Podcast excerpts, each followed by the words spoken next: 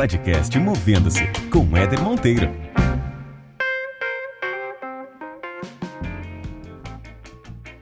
Muito bem, muito bem. Mais um bate-papo incrível vai começar aqui no podcast Movendo-se. E eu sempre trago pessoas que, em primeiro lugar, me inspiram, que eu sei que inspiram outras pessoas e pessoas que são do bem. Né? Eu tenho um cara aqui comigo agora que já falei isso para ele, vou falar para vocês que estão ouvindo a gente, que é um cara muito do bem, um cara sangue bom pra caramba. Conheci há pouco tempo, mas já me cativou com a energia dele. É uma energia incrível, acho que vocês vão conseguir perceber pela voz dele a energia que ele tem, que é uma energia fora do comum. E eu queria apresentar para vocês aqui Eduardo Valadares, professor Valade. Meu querido, super obrigado, cara, pela tua presença, por marcar ponto aqui nesse podcast que está começando agora, mas que eu tenho certeza que ele vai fazer história porque ele vai impactar muita gente e você vai ser um dos caras que vai conseguir impactar essa quantidade de pessoas aí que estão estão ouvindo, né, em várias plataformas diferentes, indo para o trabalho, indo para academia, voltando para casa. Então tenho recebido muitos feedbacks super legais sobre o conteúdo. E você foi um cara que eu escolhi porque eu tenho certeza que pode contribuir muito com aquilo que as pessoas têm pensado em relação às suas carreiras, às suas vidas. Você tem feito isso já. Depois a gente vai falar um pouco sobre a, tua trajetória, o que você tem feito de diferente para inspirar também outras pessoas e gerar insight em outras pessoas, que é o grande propósito desse podcast. É de gerar insight, é de inspirar, de fazer com que as pessoas se movimentem de alguma forma e transformem a vida delas para melhor. Né? Se apresenta aí em um minuto, quem é o Valade? É, primeiro eu quero agradecer o convite, fiquei todo bobo aí com os elogios. Estou é, muito satisfeito, quero agradecer o convite aqui de participar do seu podcast Movendo, que eu já sou um dos grandes espectadores que tem acompanhado o seu trabalho desde o primeiro episódio. Te dou parabéns, que é uma iniciativa muito bacana da gente poder levar realmente conteúdo para muita gente. Bom, me apresentar.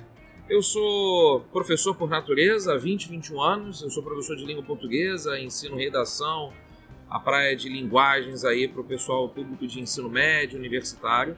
Eu também me considero palestrante, mentor, sou treinador de pessoas, já fui gestor de pessoas e hoje estou muito na praia aí de treinar as pessoas para as pessoas serem mais ousadas, para as pessoas aprenderem a desafiar Maria. seus próprios é, é, limites, seus próprios obstáculos, aprender a superar esses desafios pessoais. Eu hoje me considero então uma pessoa, gosto muito de usar esse termo, né, multipotencial. É, é, acho que a, a, gente tem uma tendência sempre quando se apresenta para uma pessoa de dizer uma característica só que tem. E eu gosto de dizer que eu tenho algumas. Inclusive, eu acabei de dizer o que, que eu faço, uhum. mas eu gosto muito de fazer uma apresentação dizendo o que, que eu sou. Então, quem é o Valad? O Valad ele é três palavras. Eu gosto de dizer que eu sou empatia, coragem e vulnerabilidade. Show. É um tripé que eu gosto muito de usar para me apresentar. Empatia, que é essa palavra né, de muita moda, as pessoas usam direto, às vezes até confundem. Empatia não é ser simpático. Empatia é você se colocar no lugar do outro. Coragem, pela etimologia da palavra, é agir com o coração.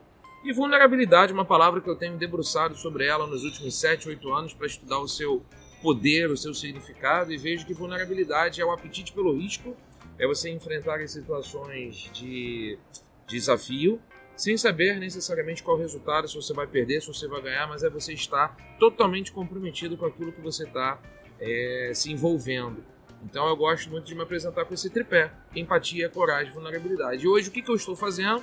Além de ser professor, eu também faço outras coisas, como eu já me apresentei. É isso. Muito bom, cara. E tá quanto tempo na estrada, Valad? Você tem uma carreira enorme aí de, de professor e muita gente passou já pela, pela tua sala de aula, presencialmente, há alguns anos, né, de forma virtual, você pode contar um pouco. Mas quanto tempo você tá na estrada? Olha, eu comecei a trabalhar em 9899, então já tô na estrada aí para 20 para 21 anos. Eu comecei sendo monitor de um cursinho pré-vestibular no Rio de Janeiro, é, depois eu me especializei virando professor, né? Depois de ter feito a faculdade de letras, eu sou formado em letras pela UERJ. E comecei a dar muita aula para a galera do ensino médio, galera do primeiro ano, segundo ano, aula de literatura, português, redação, transformando essas pessoas, capacitando essas pessoas para fazerem provas de vestibular. E aí depois eu virei autor de material didático, virei gestor de pessoas, E até que eu saí da sala de aula depois de 16 anos, trabalhando num curso, num colégio, atuando com muitos alunos. Foi legal você falar, né? Muitos alunos realmente já passaram pela minha sala de aula. Eu fui professor por 16 anos e é, é uma dando, vida, né? É uma vida. 50 tempos por semana de aula. Nossa. Então eu tive muito aluno. Por ano era em torno assim de 1.500 a 2.000 alunos presenciais, contando alunos de curso, de colégio. E depois eu fui para o mundo online. E estou no mundo online até hoje, trabalho numa plataforma digital que também é, mostra conteúdo para muitos alunos no Brasil inteiro e ajudando essas pessoas, esses alunos a ingressarem numa universidade. E aí a escala se tornou muito maior, a escala se tornou muito mais forte porque a gente começou a se comunicar com pessoas independente da barreira física, entrando pela internet na casa das pessoas e posso dizer que esse é um mundo fantástico, né? A internet está aqui, a gente está nesse momento pela internet, proporcionando, levando conteúdo para as pessoas. Então, eu já estou na estrada há algum tempinho, com uma experiência tanto no mundo presencial quanto no mundo online. Muito bom. Eu costumo perguntar, Valad, para muitas pessoas, e essa pergunta ela é, ela é capciosa, né? porque te faz pensar na essência daquilo que você exerce, do trabalho que você realiza. Né? Se não existisse salário, você faria o que você faz hoje? Ah, pergunta boa. Olha, faria sim, pelo simples fato de a minha carreira ela ter uma história bem interessante. Minha resposta direta é faria sim. Um dia eu tive um sonho e quis fazer medicina, quis ser médico. E na verdade isso vinha muito por conta de uma questão familiar. Talvez se eu pudesse colocar essa expressão de por meio de uma frustração, né, comportamental minha, em querer mostrar para os meus pais que eu tinha um valor. E aí por isso eu queria mostrar para os meus pais que eu podia ser alguém na vida, podia ter nome e sobrenome. A gente cresce muito com esse estigma, né? Então, fazer medicina, no meu caso, era uma espécie de um desafio de mostrar para os outros que eu tinha um papel bonito na sociedade. E aí eu me transformei quando eu assisti a uma aula de um professor, gosto sempre de falar o nome dele, que é o Naum, amigão meu até hoje. E eu na sala de aula percebi, não, eu posso muito bem fazer diferença, ajudando as pessoas, como eu queria sendo médico, sendo professor. Eu vou seguir a carreira que nem esse professor que está aí na frente me dando aula. No meio de uma aula eu me descobri que eu queria ser professor. E aí eu comecei a desenvolver essa coisa de me comunicar, de levar conteúdo, levar conhecimento. Hoje eu costumo, Éder, dizer que a minha missão na vida é levantar a autoestima, é, disseminar o conhecimento e proporcionar às pessoas uma mudança de visão do mundo, mudança de visão da vida, pela experiência que eu fui adquirindo. Eu gosto muito de trabalhar com essa palavra, né? Autoestima e entusiasmo. E aí, respondendo a você, se eu não tivesse salário, eu faria isso sim, porque hoje o meu grande entusiasmo é contagiar as pessoas pelo viés da aprendizagem, pelo conhecimento. Então, tudo que eu sei, tudo que eu fui adquirindo com a minha carreira, com o meu conhecimento, por que eu não posso compartilhar? Sim. Acho que é uma palavra muito importante, né? Século XXI, a gente precisa entender cada vez mais o poder dessa palavrinha do compartilhar. Então, se eu não tivesse salário, eu ensinaria as pessoas tudo que eu sei. Eu te perguntaria na sequência, é, você citou aí uma série de, de, características que você provoca né, nos outros e o que, que isso te causa? Você usaria a palavra entusiasmo, então, como, como principal palavra? Pô, Éder, de tudo isso que eu faço, né, de toda a dedicação que eu tenho para o outro, isso me causa pessoalmente entusiasmo. Seria isso? É uma via de mão dupla, né? Eu quero levar entusiasmo e receber esse entusiasmo de volta das pessoas pelo fato de eu achar que educação é luz. Sentido muito bonito, muito filosófico mesmo da palavra, né? Educação é conhecimento, é tirar a pessoa de uma situação em que ela não conhece algo e passar a conhecer algo. É tão bacana quando você entra numa sala de aula e assiste a um conteúdo que pode durar 20, 30, 40 minutos, uma hora e meia, duas horas, e você sai diferente daquela situação. Então isso é muito é, gratificante. Acho que para falar de entusiasmo a gente tem que falar também de gratificante, né? Como a gratificação de um salário é a gratificação quando você recebe o abraço de um aluno, o sorriso de um aluno. Você explicou um determinado conteúdo que parece um conteúdo denso, difícil, e a pessoa dá um sorriso do tipo: Poxa, professor, obrigado, entendi. Valeu a pena ter ficado aqui, ouvir esse teu conteúdo. Pô, obrigado por compartilhar de novo a palavrinha, compartilhar esse teu conteúdo, esse teu ensinamento comigo. Entusiasmo, Éder, eu fui pesquisar há, alguns anos essa palavra. Entusiasmo significa você ter Deus dentro de si.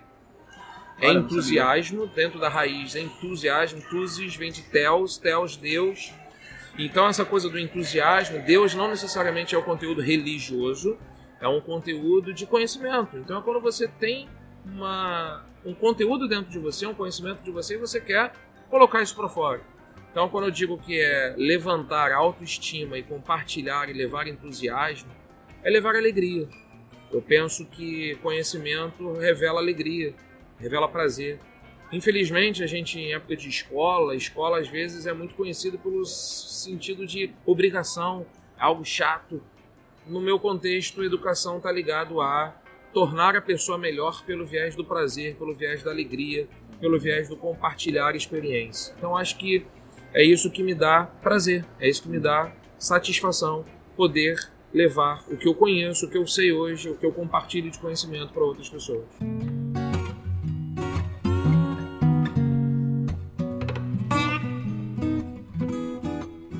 Você falou uma, uma um ponto interessante e, e, me lembrou que essa discussão sobre a educação ela, ela tem sido pauta em muitos fóruns, né? Ou seja, a forma como a gente educa as crianças hoje é exatamente a mesma forma como os nossos avós foram educados. Né? O sistema ele evoluiu muito pouco. Né? A tradicional sala de aula continua a mesma.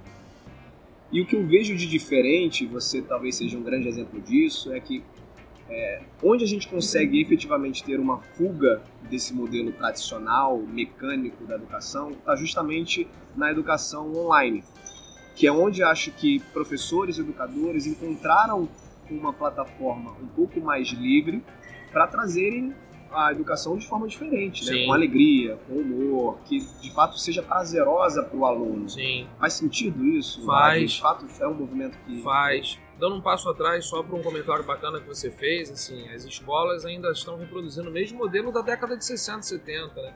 alunos enfileirados, sentados olhando para a nuca do colega e a única referência do saber é o professor lá na frente. Né? Acho que a sala de aula, até pelo aspecto físico, ela já podia ter mudado há bastante tempo. E a gente já passou por tantas mudanças da década de 70, 80, 90 para cá, chegou a internet, a gente saiu daquele modelo agrícola industrial já há tanto tempo, a gente já entrou no modelo digital há muitos anos, e aí vem o formato online. Eu penso assim, Éder, é, educação é contato, educação é compartilhar também o poder do abraço, o poder do sorriso.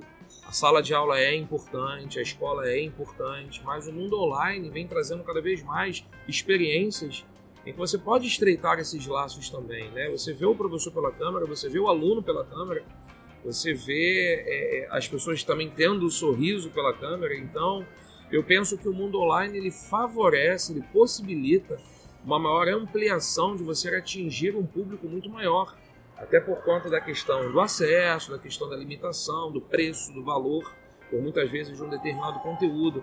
A internet possibilita aí a questão da escala, você atingir milhares de pessoas ao mesmo tempo com um determinado conteúdo. O que eu penso muito dessa transição né, do mundo presencial para online, eu acho que são esferas complementares. Elas não precisam ser é, de substituição, e sim de complementação. Então, quando a gente vê o mundo online ajudando o mundo presencial e vice-versa. Eu então, repetindo, tive uma grande experiência no mundo presencial e estou tendo uma grande experiência no mundo online. Acho que as duas plataformas, os dois contextos são super importantes e vejo que o mundo online está chegando cada vez mais forte com a tecnologia avançando aí a passos largos de você poder, às vezes até diminuir cada vez mais esse gap, esse, essa lacuna que o mundo presencial deixa o mundo online ocupando isso é, de forma muito intensa. Só para dar um exemplo, eu desenvolvo nessa plataforma em que eu trabalho até hoje um trabalho de liderança de jovens. E eu formo amigos no mundo online. Pessoas com quem até hoje eu nunca estive perto do lado da pessoa. Eu já considero amigos e pessoas porque a gente troca papo, a gente se vê pela câmera, a gente troca sentimento pela câmera, então isso acaba estreitando laços, né, relações então eu, eu acredito muito nesse poder de que a educação online ela ajuda, ela empodera, ela capacita, ela torna as pessoas evoluídas. muita gente já passou, né, como a gente comentou, já passou pela sua sala de aula, seja ela presencial ou online, e eu acredito que você já tenha impactado e mudado a vida de muita gente e já recebeu certamente feedbacks e depoimentos nesse sentido, né?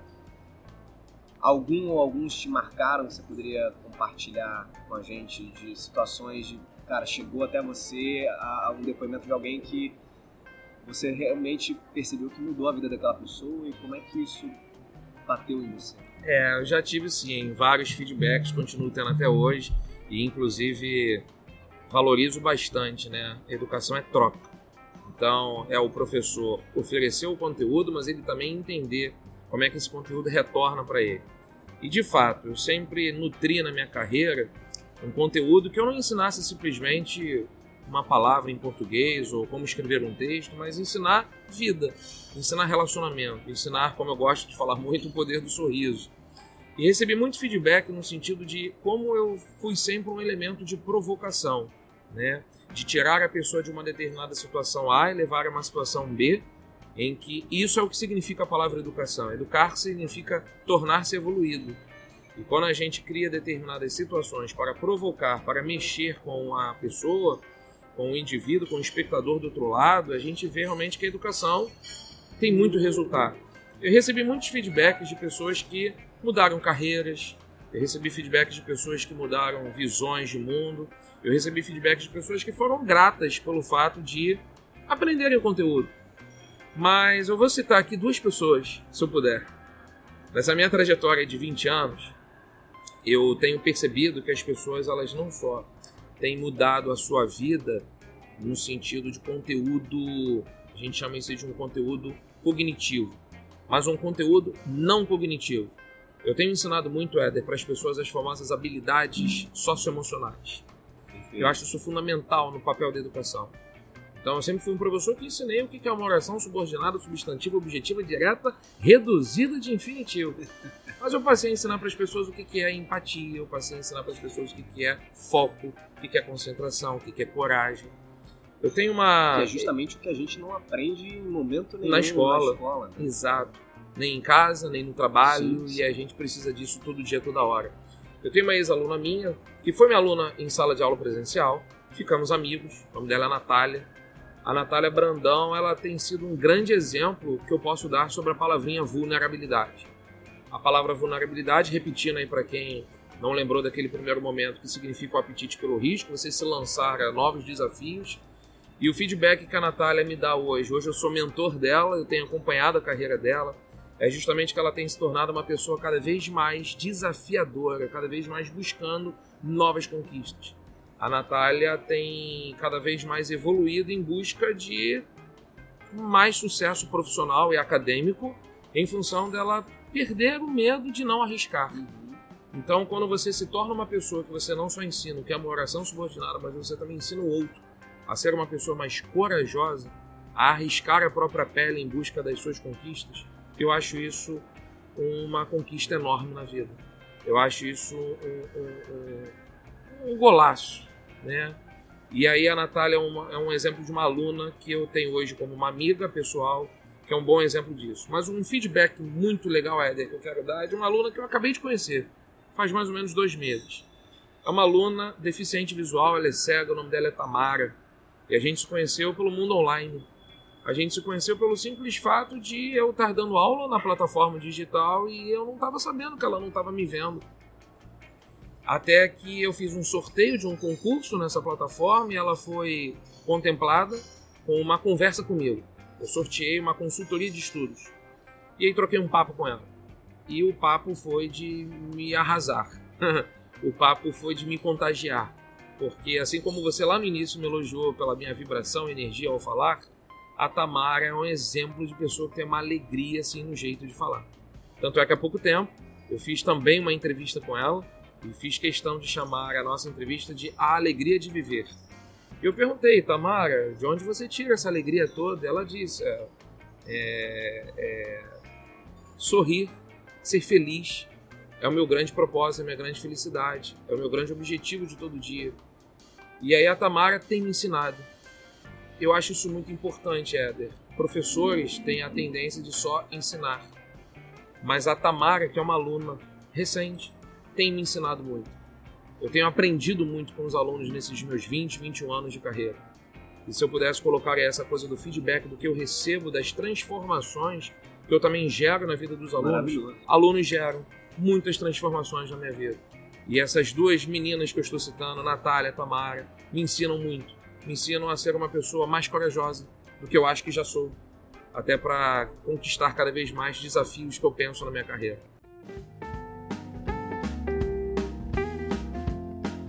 Muito legal. E elas estão ouvindo, com certeza, esse podcast agora. Mandar um então, beijão para as duas. Natália e Tamara. E Tamara sintam-se elogiadas e representadas aqui também no nosso podcast. Muito legal, Valade. Você acompanha muitos jovens numa fase super crítica na vida deles, que é a fase pré-vestibular.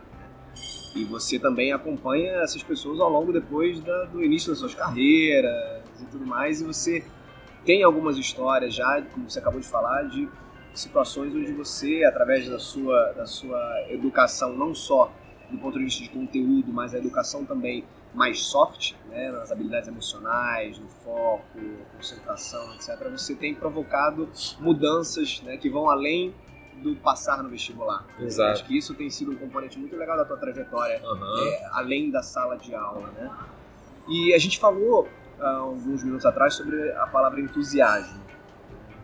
E eu percebo, e o podcast nasceu muito em função disso também, eu percebo muita falta de entusiasmo em muitos e muitos profissionais hoje, seja o segmento qual for. Você tem alguma referência, você atribui a algum fato específico falar de a gente ter tanta gente sem entusiasmo, sem tesão naquilo que está fazendo, muita gente infeliz com o que faz, com uma escolha de carreira que fez. Nessas tuas andanças aí, você tem algum cheiro aí do que pode estar tá por trás disso? Vou arriscar uma resposta, como se disse, um cheiro. Falta inspiração, né? falta caminho, falta abertura de portas, falta mostrar perspectivas que por muitas vezes as pessoas não chegam a ter. Então, pessoas por muitas vezes têm dificuldade de escolher o que vão fazer porque nunca chegou, ninguém chegou para elas e mostrou: olha como é que você pode ser feliz todo dia fazendo isso aqui. Porque talvez, dando de novo aquele passo atrás falando da escola, talvez a escola não esteja é, muito moldada naquele processo de década de 70 em que você só tem as carreiras A, B e C para você ser feliz. E o mundo mudou tanto. E para ser carreira A, B e C, eu preciso trilhar um caminho que talvez eu não esteja disposto a. Mas eu posso muito bem ser feliz trilhando outro caminho de outra maneira. Trazendo isso para o mundo mais concreto, Éder, é quando eu, eu exemplifico assim. Por que, que até hoje a gente não bate nessa tecla que para ser feliz a pessoa precisa de um diploma universitário?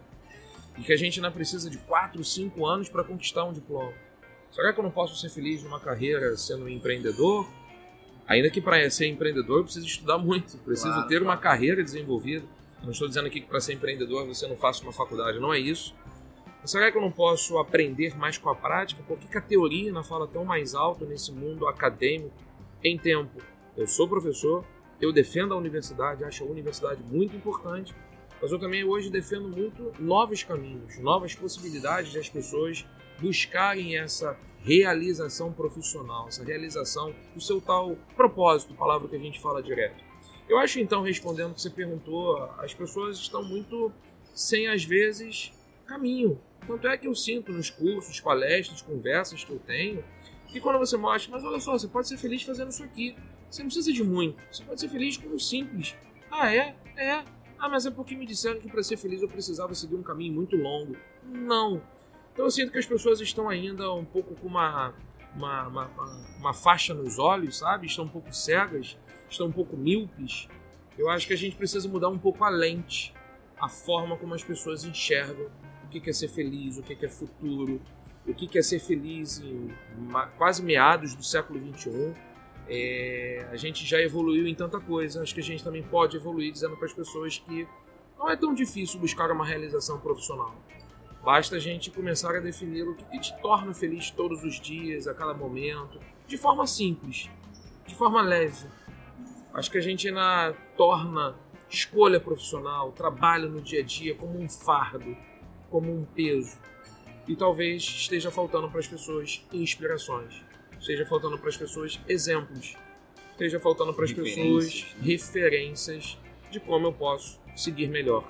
É isso. Você, excelente resposta, Valad. Você teve referências importantes na tua vida, mentores ou pessoas que fizeram muita diferença na, na, na tua trajetória? Difícil pergunta. É, já tive vários. É difícil a pergunta porque quando a gente fala em mentor, a gente às vezes confunde o que é ser mentor, o que é um pai, o que é um ídolo, né? Meu pai já faleceu há bastante tempo. Meu pai, obviamente, minha grande referência de caminho pelos valores que ele me ensinou. Mas eu também depois comecei a desenvolver muitas referências em meus professores. Então, assim como eu hoje eu sinto que eu sou uma referência como professor, eu tive muitos professores que são até hoje minha referência. Então, eu citei ainda há pouco o nome do Naum, que foi um professor que me fez descobrir virar professor. Eu também tenho outro professor que eu considero meu mentor até hoje, que é o Bruno, Bruno Rabin. Mandar um salve aí pro Bruno, um amigaço até Salve, hoje. Bruno. o Bruno ele foi meu professor de sala de aula. O Bruno virou depois meu gestor, virou meu chefe. Me ensinou muita coisa sendo funcionário, é, trabalhando junto com ele na mesma equipe. E até hoje a gente troca muita bola. Acabou que hoje a gente se tornou, né? Depois de muito tempo, a gente há bastante tempo, na verdade, a gente se tornou companheiro de profissão. E até hoje ele me ensina bastante coisa. Ele é uma grande referência. Mas eu tive muitas referências que eu gosto de dizer, Éder, assim, ao longo da vida, que eu fui adquirindo pela minha trajetória, não só profissional, mas também pessoal. Outro mentor a quem eu dou um- uma, tenho uma gratidão absurda, que se tornou um segundo paizão, é meu sogro. Então, meu sogro me ensina muito, meu sogro Legal. já, já abriu referências de conhecimentos na minha vida. Ele que me mostrou o caminho do que é ser coach. Ele que me mostrou o caminho do que é a Cabala, por exemplo, que é uma referência que eu tenho, um ensinamento muito grande que eu sigo. Foi o meu coach que, que, que foi meu, meu sogro, que virou um grande mentor, um grande coach na minha carreira, mostrando possibilidades de caminhos que eu poderia adotar, que eu poderia seguir. Então, eu cito algumas pessoas como referências e eu coloco sempre professores como referências da minha trajetória. Eu, e eu gosto muito de ser grato né, às pessoas que foram sempre abrindo caminhos, abrindo possibilidades, abrindo referências. E eu, eu sou um cara muito aberto a fazer cursos, imersões e, e- e estudos em autoconhecimento. Então, eu tenho dois mestres a quem eu também sou muito grato, que por meio dos cursos que eu, que eu fiz com eles, eu aprendi muito, que são o Tamer, Walter Tamer e o Márcio Uribar. São dois caras assim sensacionais, fenomenais, pessoas iluminadas que vieram ao mundo para abrir caminhos, abrir portas para as pessoas. Então eu me descobri como um ser humano mais potente depois que eu fiz Legal, os cursos legal. com o Tamer e com o Márcio Uribar. Sou muito grato a esses dois. Eu achei legal que você citou aí um mentor que não é um mentor do teu ambiente de trabalho, né? Normalmente quando a gente pensa em mentoria, mentores, a gente sempre associa alguém do nosso ambiente de trabalho, algum chefe que a gente teve, né? Você, achei legal que você citou é, o teu sogro, né? É. um dos mentores. E isso é uma provocação interessante porque a mentoria, ela não está associada ao seu trabalho, à sua Uhum. carreira, né? Você não precisa ter um mentor dentro de uma organização, por exemplo. Uhum. A mentoria, o, trabalho de mentoria, ele está basicamente associado a alguém menos experiente em um determinado assunto? Ter referências, exemplos de alguém que tem mais experiência e vai compartilhar aquelas experiências com você. né? Isso é ser mentor. Né? Você, Exato. através daquilo que você já viveu, dos caminhos que você percorreu, dos tombos que você levou, das coisas que deram certo, você vai dividir isso com aquela pessoa. Né? Não necessariamente aquilo vai ser melhor para ela, Uhum. mas aquilo foi ah, o que o mentor viveu. E dali você tira insights, você tira aprendizado, você tira reflexões. Isso é muito legal. A gente pode encontrar mentores em vários lugares. Em né? várias dentro esferas, De casa, dentro do trabalho, é, na, na, na roda de amigos. E não precisa também ser uma pessoa mais velha. Também, tem, também tem outro, esse outro paradigma, né? Assim, né? O mentor é aquele já de cabelo branco, né? Que viveu muito, né? Quase o ancião não sábio, precisa. né? Não precisa. É. Você só precisa ter alguém que tenha uma referência e uma vivência em algo que você não teve e que pode te dar algumas dicas, alguns insights naquilo, né? Eu até, só porque você voltou à, à- tônica da, da mentoria, Éder, só para dar um destaque, né? Porque que o meu sogro também continua fazendo muita parte dessa minha orientação. Acabou que foi o único que eu não citei o nome, né? José Haddad é o meu sogro. Beijão, Haddad, te amo. Mas é pela referência de pai que ele tem, né? Não só pelo que ele me ensina no dia a dia como profissional, mas também como valores de pai. Ele é pai de três filhos, eu tenho a alegria e o prazer de ser casado com a filha mais velha dele, mas é o fato de como ele ensinou os filhos dele.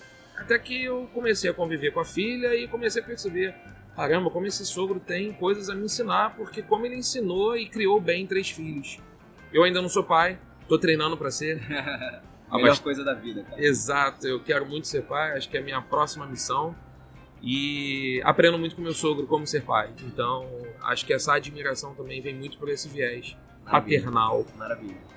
E Valad, você começou um projeto recentemente aí que fala muito sobre caminho, sobre novas possibilidades, sobre carreira, sobre transformação, que é o Sortir. Né? Isso. Né? Conta um pouco pra gente o que é o Sortir, cara, da onde surgiu essa ideia e como é que as pessoas têm né, acessado esse, esse tipo de conteúdo, esse tipo de programa. Legal. Sortir, só para começar, é uma palavra em francês que significa saída. Vamos começar explicando a palavra. Depois eu explico né, a motivação da palavra, depois eu explico o curso. É, Sortir começou a partir de uma viagem que eu fiz em 2018 para Paris. Eu fui convidado para um evento e passei uns dias de férias depois e por todo lugar que eu andava, museu, metrô, ponto de ônibus, estava escrito sortir, sortir, sortir. Obviamente que eu fui ver o que, que era saída. Que palavra sonora, bonita, sortir. A palavra ficou apenas no meu ali imaginário, no meu pensamento. No primeiro momento eu não pensei em nada, não. Voltando para o Brasil, eu estava fazendo uma transição profissional. Eu estava deixando um pouco o meu lado de gestor de pessoas, gestor de produtos, para intraempreender a minha carreira, que é o que eu estou fazendo muito hoje. E eu resolvi então montar um curso cujo objetivo é levantar novos caminhos para as pessoas serem felizes. Então, o Sorti é um curso online que eu desenvolvi, são quatro encontros, quatro aulas, em que a gente conversa com os alunos sobre como descobrir sua carreira ou não. Eu brinco assim na primeira aula. Depois eu explico sobre as habilidades que a gente costuma ainda chamar habilidades do futuro, mas que eu já digo que são as habilidades mais do que do presente sobre inteligência emocional, o que, que um profissional precisa ter hoje para se desenvolver bem no ambiente do mercado de trabalho, esse Legal. novo mercado que temos. Depois a gente fala bastante sobre é, metodologias de aprendizagem. Eu uso uma expressão em inglês que traduz isso, né? Growth Mindset, a metodologia de mentalidade do crescimento, você ser capaz de aprender o que aparecer na sua frente. E como última aula eu falo muito sobre o projeto de vida, como é que você usa uma ferramenta Roda da Vida, Enneagrama, para você descobrir é, um pouco mais as tendências que estão à sua frente. É um curso que em geral não dá respostas, o curso traz mais perguntas. E eu acho isso sensacional, porque a gente está muito habituado a um raciocínio de que eu preciso fazer mentoria, um curso, um treinamento e já obter a resposta pronta. Quando não, a minha grande proposta no curso Sortir é oferecer mais dúvidas, mais perguntas. Aí sim a pessoa a partir dali começa então a procurar um orientador vocacional, a pessoa de repente procura um psicólogo, a pessoa de repente procura um outro especialista, que é um coach profissional, para a partir dali, poxa, acho que a minha carreira pode ser enveredada por esse caminho. Seja a pessoa que ainda está em vias de se descobrir, seja aquela pessoa que já trabalha, mas está muito inconformada, incomodada, estagnada e gostaria de trabalhar com outra atuação. E nesse Éder, eu trabalho muito com um dilema. Tem um livro que eu gosto muito de indicar nesse meu curso, que é um livro que se chama Eu Sou as Escolhas que Faço, da Ellie Luna. É uma autora, Ellie Luna, Eu Sou as Escolhas que Faço. E nesse livro ela trabalha com uma dicotomia entre a segurança e a paixão. Então, em geral, a gente escolhe uma carreira tendo dúvida se a gente escolhe uma carreira por segurança ou se a gente escolhe uma carreira por paixão. Na capa, logo na capa do livro, tem uma pergunta assim: Como resolver o dilema entre o que o mundo espera de você e o que você quer do mundo? O sorteio é isso. Como resolver? Não é bem resolver, mas como abrir essas novas possibilidades de o que você quer do mundo e o que o mundo espera de você. Então é um curso bastante provocador, é um curso que abre novas possibilidades de enxergar atuações. Eu costumo usar muito essa metáfora, é um curso que tudo que você precisa aprender para você ver o mundo com novas lentes. Essa é a melhor definição que eu uso do sortir. Em geral, o feedback que eu tenho recebido dos. Uh, eu já fiz mais de cinco turmas e mais de 100 alunos já passaram pelo sortir. E os alunos têm dito: olha, realmente é um curso que me possibilita ver o mundo de uma outra maneira. E eu fico muito feliz com isso, porque esse é o grande propósito do curso transformar a maneira como as pessoas estão enxergando as suas felicidades, os seus propósitos, as suas realizações pessoais. Você coloca uma lente diferente ali no, no olhar, planta uma semente de, de, descoberta, de autoconhecimento, que é um caminho longo, né? Mas precisa ter o um primeiro passo. Exato. E aí as pessoas começam então a se descobrirem e trilharem o seu próprio caminho, acharem a saída, sortir. E, e tudo começou, Éder, isso, achar a saída, porque eu tive essa dificuldade. Uh -huh, uh -huh. Eu sou prova viva disso. Então eu levei três anos fazendo vestibular para medicina. Adorei essa experiência, não me arrependo. Foi ótimo ter passado por isso, porque me tornou o profissional que sou hoje. Então, eu não acho que perdi tempo na minha carreira. Pelo contrário, ganhei muita experiência, ganhei muita vivência de mundo e posso dizer que o sorti é fruto disso. Eu gosto muito hoje de poder ajudar as pessoas a ter uma nova lente de enxergar a vida de uma outra forma, coisa que eu com os meus 16, 17, 18 anos não tive oportunidade. Sensacional. Está ajudando muita gente, né? Tá fazendo com que muita gente se descubra, realize eventualmente seus sonhos. E você, cara, tem algum sonho que você não realizou ainda, que está aí na, na listinha? Tem, tem um sonho de ser pai. Esse sonho que é o mais presente, que é o mais atual, que é o mais de perto que eu quero realizar. Acho que vim ao mundo realmente preparado para isso. Um dia eu, eu, eu esbarrei com o Murilo Gun num evento que a gente estava e o Murilo Gun fez essa pergunta para mim. Murilo. É, um, um, cara inclusive muito inspirador na minha carreira. É. Eduardo, por que, que você quer ser pai? Ele perguntou assim de bate-pronto. E aí, por quê? Qual é o teu propósito? Por que, que você quer ser pai? E aí na hora eu não tive uma resposta assim muito pronta. aquele sotaque dele, né? É. Diga aí, papai, diga aí, por que você Diga aí, papai. Isso mesmo. E eu respondi para ele, porque eu acho que eu já ensinei tanta gente, eu quero aprender mais. Né? Maravilhoso. E aí é um pouco do clichê, eu quero aprender sendo pai, mas é meio isso, né? Eu acho que a minha carreira foi muito ensinando jovens, adultos a ter um determinado conhecimento conteúdo. Eu quero agora voltar à esfera de aprender. Eu quero aprender algo novo com um filho, uma filha, Sim. e entrar nesse mundo da paternidade. Eu tenho certeza que eu vou aprender demais. Eu tenho dois, né? Eu tenho o Miguel de 8 anos e tenho o Theo de vai fazer 3. Cara, eu falo sem sombra de dúvidas que nesses oito anos aí, do Miguel 3 do Theo, eu aprendi muito mais com eles do que eles aprenderam comigo. Sem dúvida nenhuma, cara. É realmente a paternidade traz um amadurecimento, um aprendizado, um olhar diferente para a vida, né? Que vai ser um divisor de águas, não tenho dúvida. Tomara. Muito legal. e tô aberto a isso. Isso aí. Livro de cabeceira. É Ah. uma pergunta que eu sempre tenho feito aqui também para os nossos convidados, bate-papo. Você é um cara que lê pra caramba, né? Tem muito, muito conteúdo. Mas se você pudesse indicar hoje um livro legal É um só, para né? pessoas, pode ser mais um. vai, Pode ser mais um? Eu vou indicar dois. E um, como você usou a expressão de cabeceira, foi o livro que fez a minha grande mudança. Eu não vou chamar só de mudança profissional, vou chamar de mudança de carreira, de visão das coisas. Que é o livro da minha grande inspiradora, Brené Brown. Brené Brown está inclusive muito na mídia, lançou um documentário no Netflix.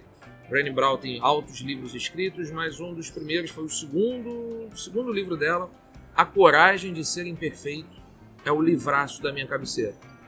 Como é que você aprende a usar a vergonha e a vulnerabilidade para você ousar na vida? Então, como superar né, a questão da vergonha, como você aproveitar o contexto de como você ser vulnerável para você ser mais do que você é.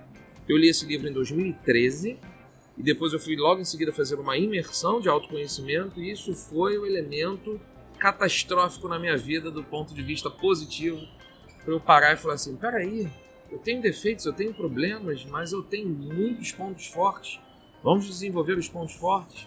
Então, a coragem de ser imperfeito é justamente uma lição que as pessoas precisam aprender, que por muitas vezes pai e mãe precisam aprender, filhos precisam aprender, professores precisam aprender, porque acaba que a gente vive um mundo de uma ditadura do sucesso, uma ditadura da felicidade.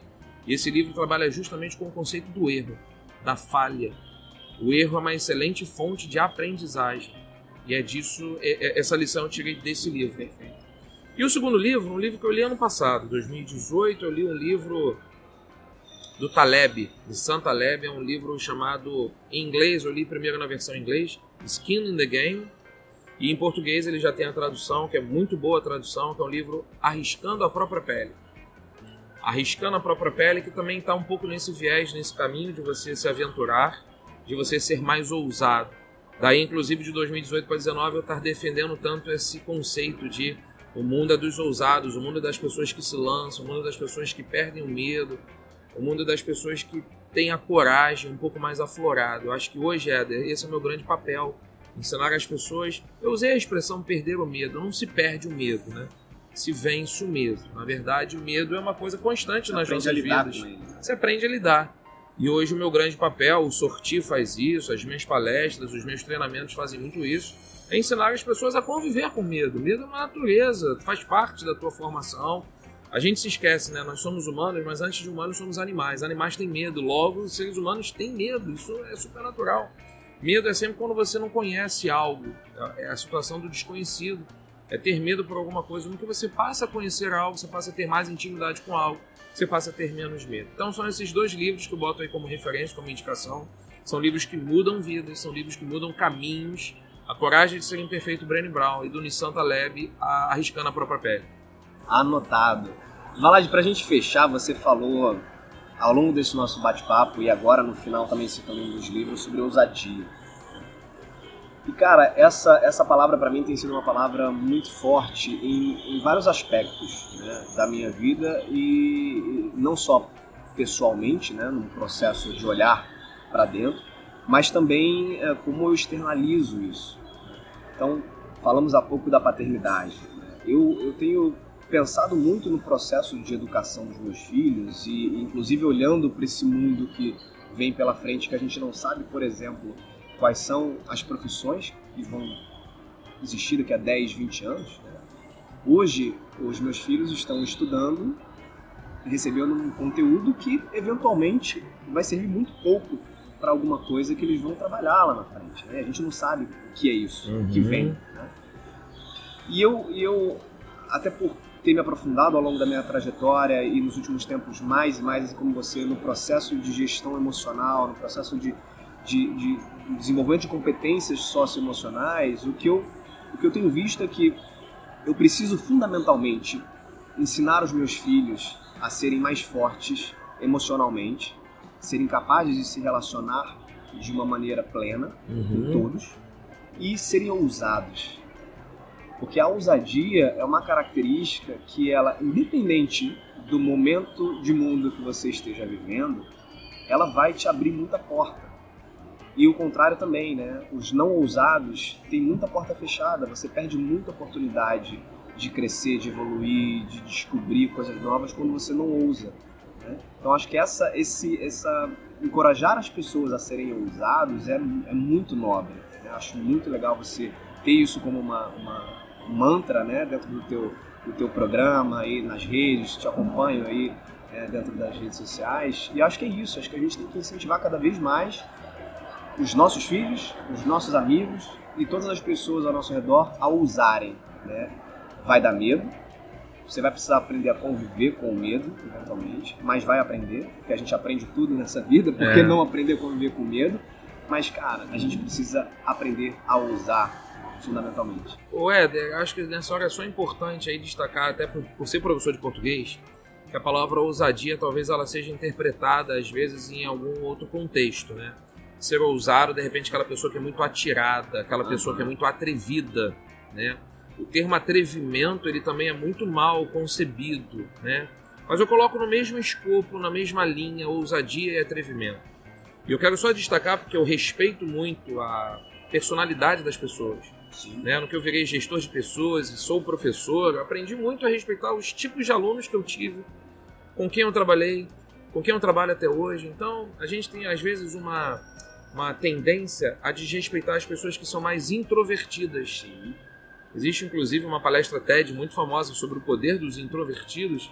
Eu sugiro aí que as pessoas também depois assistam, pesquisem aí no, na, na plataforma do TED, o poder dos introvertidos, porque a gente precisa respeitar as personalidades das pessoas.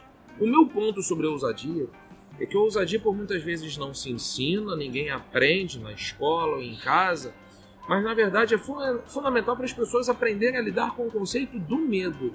Sim. Então você tocou nessa palavra E ousadia não é você ser atirado, ser atrevido, ser desrespeitoso, né? aventureiro, você sem limites. Vida louca, né? Vida louca. Não, não, não. É você saber que você pode ir além. É você descobrir cada vez mais os teus potenciais. É isso. Então, de novo, trazendo um pouco da minha experiência, né? repetindo, de professor, de gestor, de pessoa que já lidou, de, de profissional que já lidou com todo tipo de pessoa, eu vejo que às vezes as pessoas são travadas. As pessoas elas criam barreiras para as suas conquistas. Então, quando eu trabalho essa palavra ousadia, é isso. Não, eu posso ir além. Você pode ir além. Se descubra mais. E isso não tem a ver com timidez, né? Ou com Não tem a ver. extroversão. Não. É independente disso. É né? a pessoa se conhecer e reconhecer que ela tem capacidades múltiplas. Estou trabalhando muito com esse viés de que as pessoas elas não têm só uma qualidade, elas têm várias qualidades. Então, vamos capacitar, vamos desenvolver essas nossas N né, possibilidades de ousadia. É isso. Maravilhoso. Eduardo Valadares. Valade, super obrigado, cara. Que papo maneiro. Costumo dizer que quando passa rápido é porque realmente a gente pode fazer em duas, em duas fases o podcast. A gente faz essa primeira, esse primeiro episódio aqui, depois a gente grava outro, Valade parte 2. É verdade. Mas pra mim foi muito agradável, com certeza pra quem tá ouvindo aí foi da mesma forma. Inspirador, como sempre. Queria te agradecer de novo pela oportunidade da gente trocar essa ideia aqui, de você dar voz, né, a tudo que você tem feito aí e inspirar muita gente. Eu quero agradecer o convite mais uma vez, quero deixar um salve aqui para todo mundo que vai ouvir esse podcast, dizer que está sendo um prazer enorme participar. De fato, o tempo passou super rápido, porque foi super prazeroso conversar aqui com você, Éder. E dizer que, se eu puder deixar uma mensagem para o pessoal no final, com certeza vai ter muito aluno, ex-aluno, mas principalmente pai e mãe. Eu gostaria que a gente eh, trabalhasse mais junto, pai, mãe, filhos, alunos, porque a gente precisa exercitar cada vez mais o poder do diálogo. É, o podcast é uma, é uma tendência da gente ouvir mais os outros. Eu acho que esse exercício né, da gente ouvir é muito importante. A gente está falando demais e a gente está se esquecendo de ouvir também o outro. É a coisa da troca que eu disse lá no início da nossa conversa. É do compartilhar. Filhos, compartilhem mais com seus pais suas rotinas, suas vontades, seus sonhos, suas emoções. Pais e mães, ouçam mais os seus filhos e compartilhem mais com eles suas emoções suas vontades, seus objetivos. Acho que está faltando esse partilhar. Né? O compartilhar é isso, é o dividir, é a coisa da reciprocidade. Acho que a gente está ainda muito nesse mundo de via unilateral e a gente pode muito bem trabalhar para que o mundo seja mais conversa, diálogo, troca, aprendizado. Acho que o que a gente fez aqui é uma grande troca de experiências, de aprendizados que eu tenho, que eu tive, que eu estou tendo e passar para as pessoas um pouco dessa minha visão de mundo. Eu quero deixar uma frase que não é minha, é da Susan David, que é autora também de um livro sensacional. A Susan David tem uma frase que ela diz assim: A coragem não é a ausência do medo, a coragem é o medo andando. Então que a gente converse mais com as pessoas para que a gente seja mais ousado Maravilha. e que a gente aprenda que a coragem não é você não ter medo. Coragem é você ter medo, mas é você enfrentar, é você aprender a lidar com esse medo e ser feliz, ainda que tenha medo. É isso. Salva de palmas, vou colocar na edição aqui uma- umas palminhas batendo. Eduardo Valadares, professor Valade, meu amigo, super obrigado de novo. Como é que o pessoal faz para te achar? Procure nas redes sociais, eu tenho um perfil no Instagram, arroba eduvlld, arroba eduvlld. Eu gosto muito dessa marca VLLD, porque além do meu nome Valadares, por ter dois L's, é a palavra vulnerabilidade. VLLD Legal, legal. tem na palavra vulnerabilidade, que é uma palavra que eu tenho defendido bastante. Então, EduVLLD, a gente se vê nas redes sociais, seja Twitter, Instagram, ou no Facebook, ou em qualquer outra plataforma aí, a gente troca um papo com o maior prazer.